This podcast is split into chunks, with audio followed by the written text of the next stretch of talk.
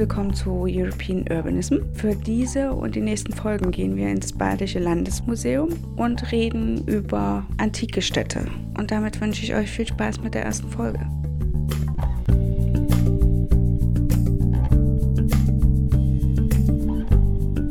Mein Name ist Susanne Erbelding. Ich bin am Badischen Landesmuseum in Karlsruhe Kuratorin im Referat Antike Kulturen. Von der Ausbildung her bin ich Archäologin. Ich habe klassische Archäologie studiert und vorderasiatische Archäologie in Saarbrücken und in Kreta. Und in Karlsruhe habe ich dann noch Geschichte und Literaturwissenschaft auf Lehramt studiert. Ich bin seit 19 Jahren am Badischen Landesmuseum und seit 2007 Referentin, Kuratorin für römische Archäologie.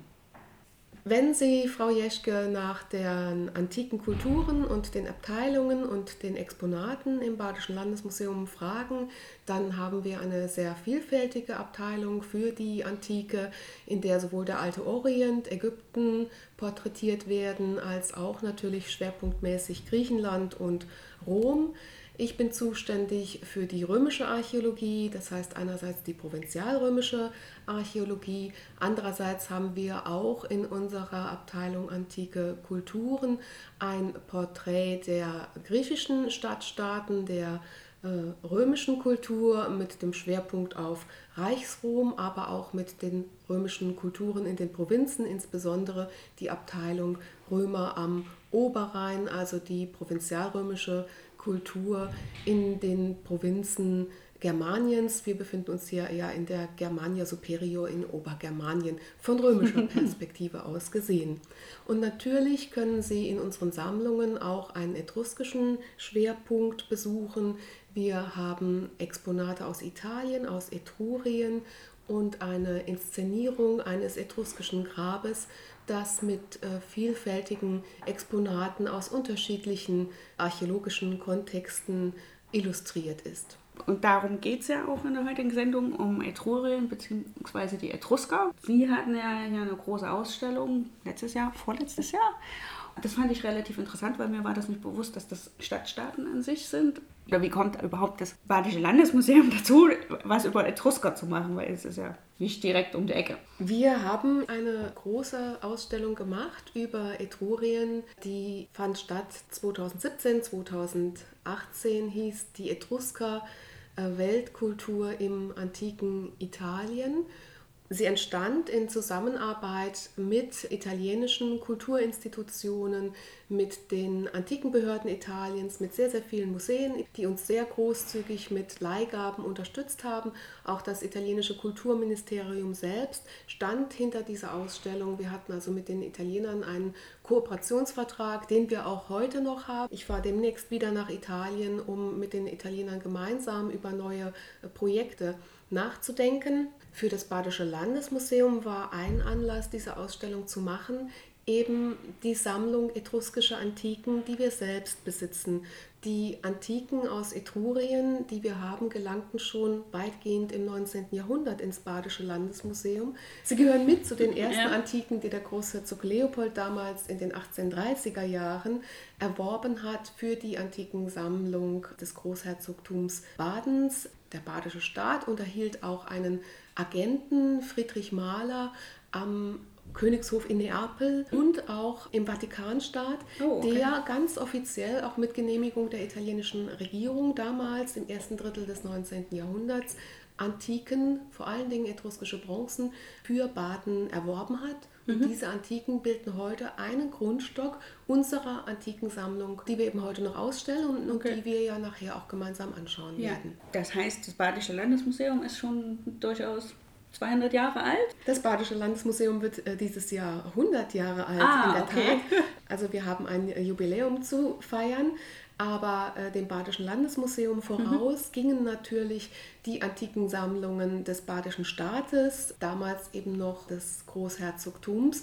Also die Antikensammlung in Karlsruhe wurde sogar gegründet, um dem regionalen, lokalen Handwerk auch als Vorbild zu dienen.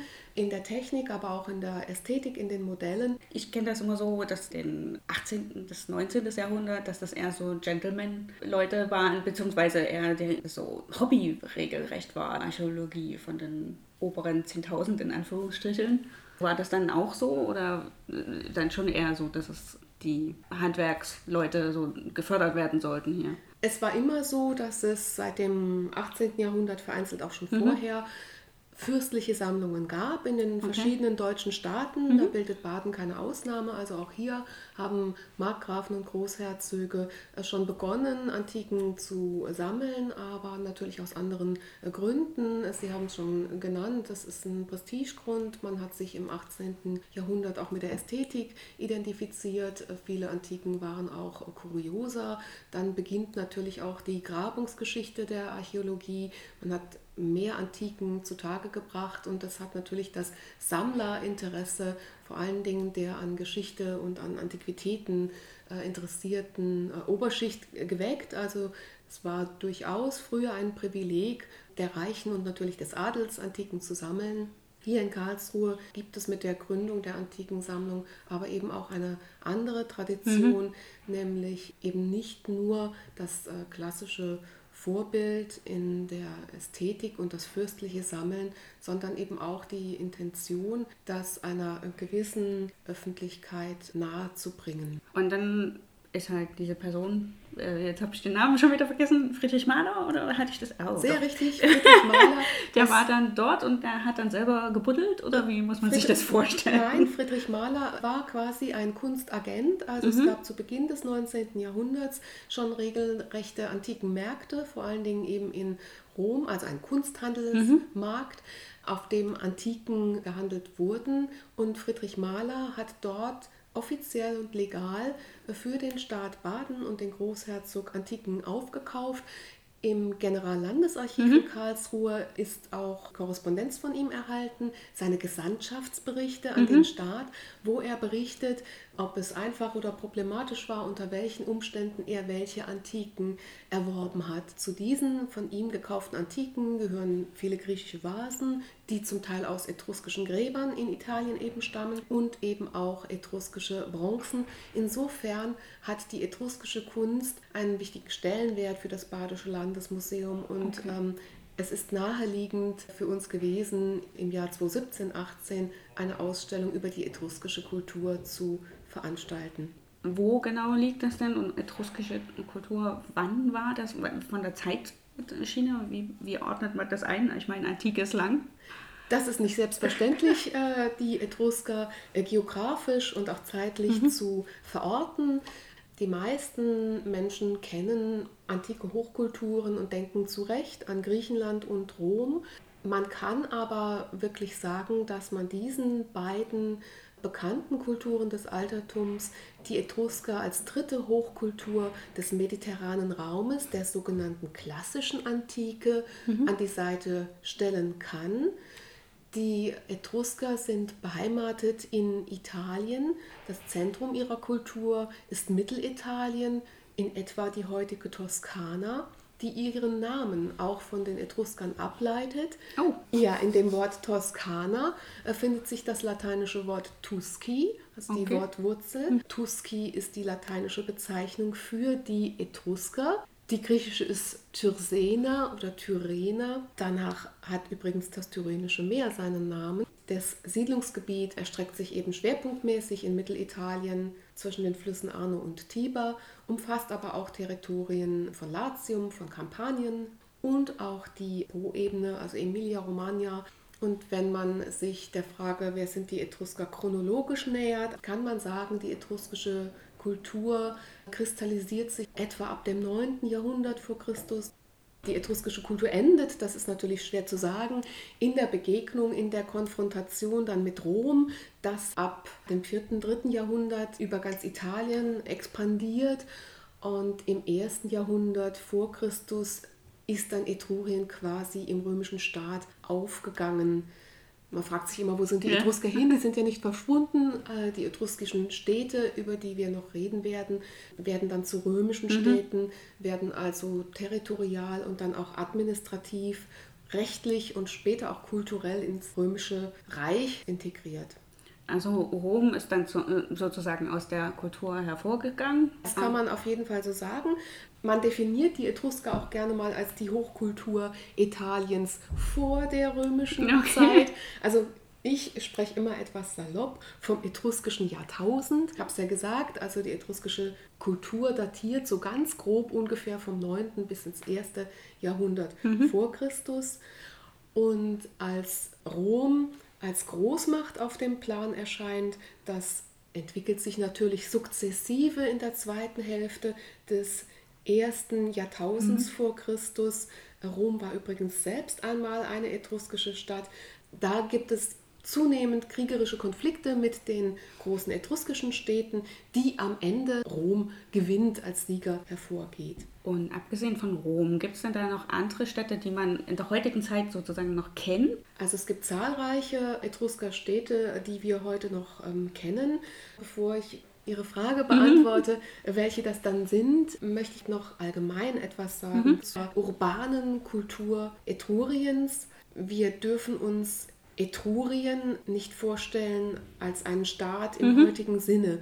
Es gibt keinen etruskischen Territorialstaat oder mhm. Nationalstaat. Ja. Das sind heutige Konstruktionen natürlich von Staatlichkeit. Die etruskische Kultur oder das, was wir als das antike Etrurien bezeichnen, ist quasi ein Konglomerat, ein Gebilde, das mhm. sehr heterogen ist und das aus sehr, sehr vielen einzelnen Stadtstaaten besteht. Okay. Also Kleinstaaterei im 19. Jahrhundert Deutschlands, das gab es damals so auch schon. So kann man das sehen, mit allen Vor- ja. und Nachteilen, die das mhm. bringt. Also das ist zunächst mal natürlich eine Stadt mit einem umliegenden Territorium, das sie kontrolliert und das in erster Linie oder oft auch der landwirtschaftlichen Versorgung der Stadtbevölkerung mhm. dient. So, also eine etruskische Stadt, die ist politisch, militärisch, aber auch wirtschaftlich unabhängig. Die etruskischen Städte können sogar miteinander konkurrieren oder sich bekriegen oder auch paktieren. Natürlich rivalisieren die Städte um Macht, um Einfluss. Und das ist ein positiver Konkurrenzkampf. Sie sprachen eben von der äh, Situation Deutschlands im 19. Jahrhundert. Da ist es ja so ähnlich. Da hat diese Kleinstaaterei eine sehr, sehr lebhafte, reiche Kultur hervorgebracht. Und so ist es auch in Etrurien. Die Städte haben alle eine unterschiedliche Geschichte und eine regional sehr diverse Kultur, nehmen eine ganz unterschiedliche Entwicklung. Und das bringt diese Vielfalt in die etruskische Kultur hinein. Da sind zum Beispiel die großen etruskischen Metropolen an den Küstenstädten, die im 6. Jahrhundert blühen, heute noch Tarquinia und Cerveteri, wo man die großen Grabungen, die Friedhöfe, die Nekropolen besichtigen kann. Die haben einen anderen Charakter als die erst später im 4. und 3. Jahrhundert aufblühenden Städte Inneretruriens oder Nordwestetruriens, mhm. Volterra, Perugia, alles Städte mit heute wunderschönen Altstädten, wo sich die etruskischen Städte unter den heutigen Zentren verbergen weil sie natürlich dort zum großen Teil nicht erhalten sind durch eine neuzeitliche Bebauung zerstört sind oder gar nicht ausgegraben werden mhm. können, weil die heutige Bebauung da noch so dicht ist. Auch Rom selbst war einmal im 6. Jahrhundert eine etruskische Stadt. Und wie muss man das sich vorstellen? Also ich meine, man hat ja heute eine gewisse Vorstellung davon, was eine Stadt ist, wie groß die ungefähr sind. Wie viele Einwohner hatten die dann? Man kann da nur Vermutungen anstellen, weil die archäologische Situation etwas unglücklich ist. Wir kennen relativ wenig zusammenhängende größere Stadtareale, auf deren Quadratmeterbasis wir sozusagen Einwohnerzahlen mhm. berechnen können. Es gibt diese Berechnungen aber in der Tat oder Vermutungen. Mhm. Also sehr bekannt ist eben Cerveteri, das antike Kaisra in Nordlatium an der Küste. Man vermutet für dieses sehr, sehr vitale und lebendige Zentrum, das war auch eine Hafen- und Handelsstadt, 25.000 Einwohner. Und wenn man überlegt, dass man da im 6. Jahrhundert vor Christus ist, ist das schon eine beträchtliche Zahl. Also das wird ungefähr die Größe gewesen mhm. sein, die die etruskischen Städte hatten. Einige tausend bis einige zehntausend Einwohner. Und flächentechnisch ist das vergleichbar mit den heutigen Städten, die dort noch sind, oder ist das eher, dass die wesentlich kompakter waren? Also europäische Städte sind ja bekannt dafür, dass sie sehr kompakt sind. Also für die etruskischen Städte wissen wir, was die Stadtanlage und was die Architektur anbelangt, dass sie sehr häufig in Küstennähe gelegen haben. Nicht direkt an der Küste meistens, sondern in Küstennähe um den internationalen Handel, der zur See erfolgte, zu ermöglichen. Also die Etrusker waren große und berühmte und auch sehr fähige Seefahrer, weshalb sie häufig als Piraten von den Griechen und den Römern geschmäht wurden. Aber das ist natürlich ein Vorurteil, das zeigt nur, wie mächtig sie zur See waren. Das schreiben die griechischen und römischen Schriftsteller auch. Die Etrusker waren mächtig zu Land, mhm. aber sehr mächtig zur See. Deshalb die Städte in Küstenlage, nicht unmittelbar am Meer, meistens erhöht auf einem prominenten Aussichtspunkt. Das hatte auch sicherheitstechnische Gründe. Sie waren in der Regel befestigt. Wir haben in mehreren Städten monumentale Überreste von Stadtmauern. Also man sieht Stadtmauerüberreste noch in Piombino oder in Perugia, in Volterra. Das heißt, wir wissen, diese Städte waren wehrhaft. Sie mussten sich schützen, weil sie auch eben sehr reich waren.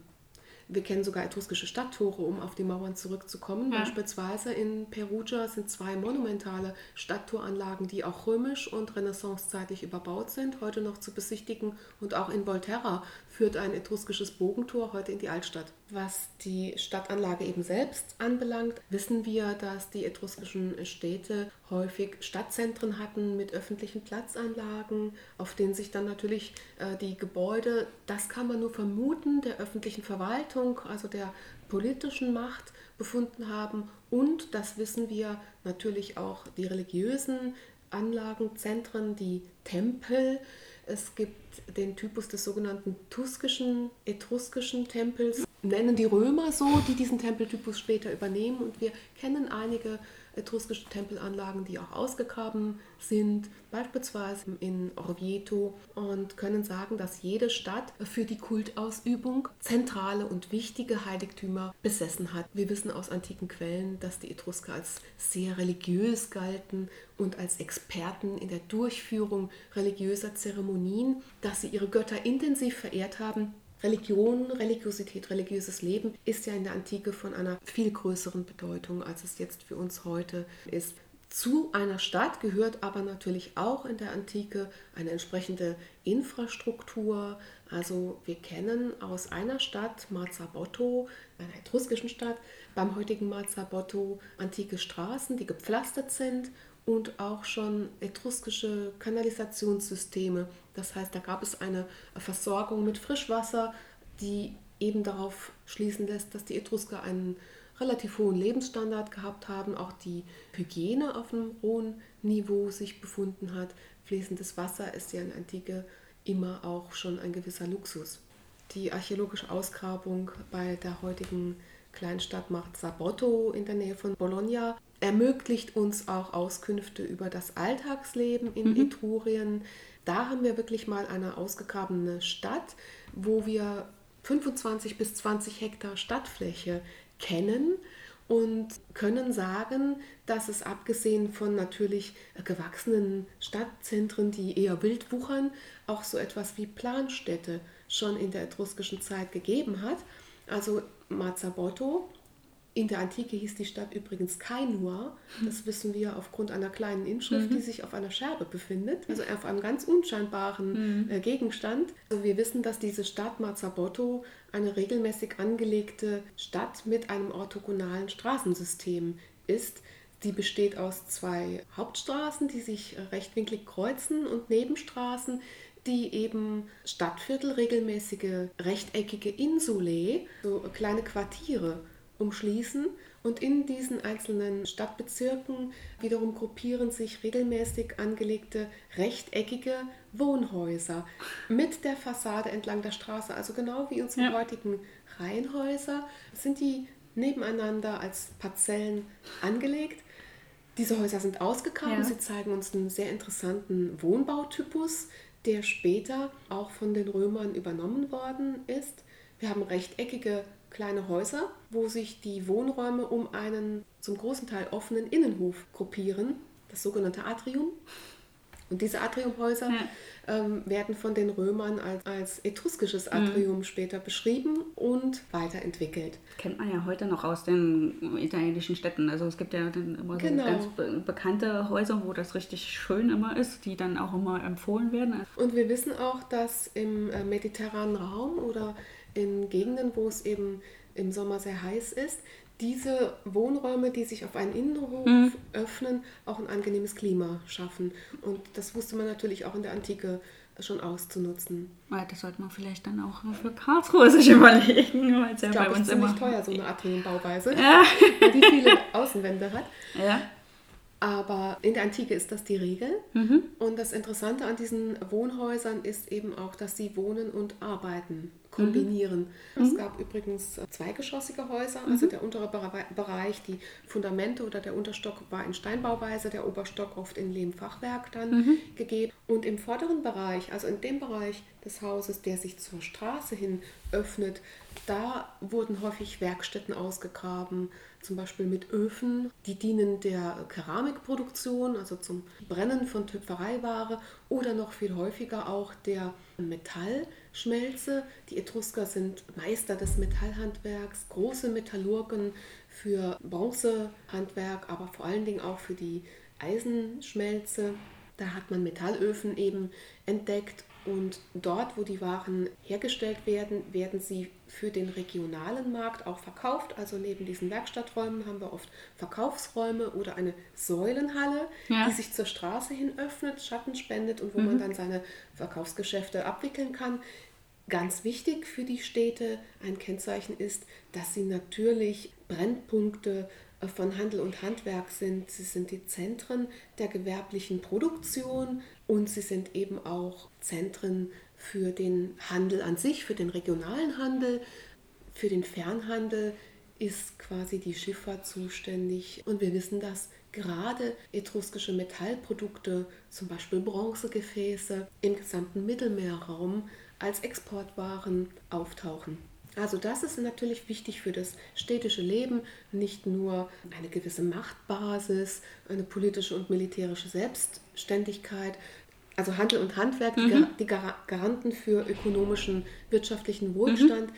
Wir wissen, dass die Etrusker ähm, eine sehr reiche in Anführungszeichen Nation gewesen sind. Mhm. Die griechischen und die römischen Quellen berichten uns vom Wohlstand, vom sprichwörtlichen Reichtum der Etrusker und man merkt, da schwingt auch so ein bisschen Sozialneid mhm. äh, mit. Also die Etrusker müssen wirklich ein sehr wohlhabendes Völkchen äh, gewesen sein.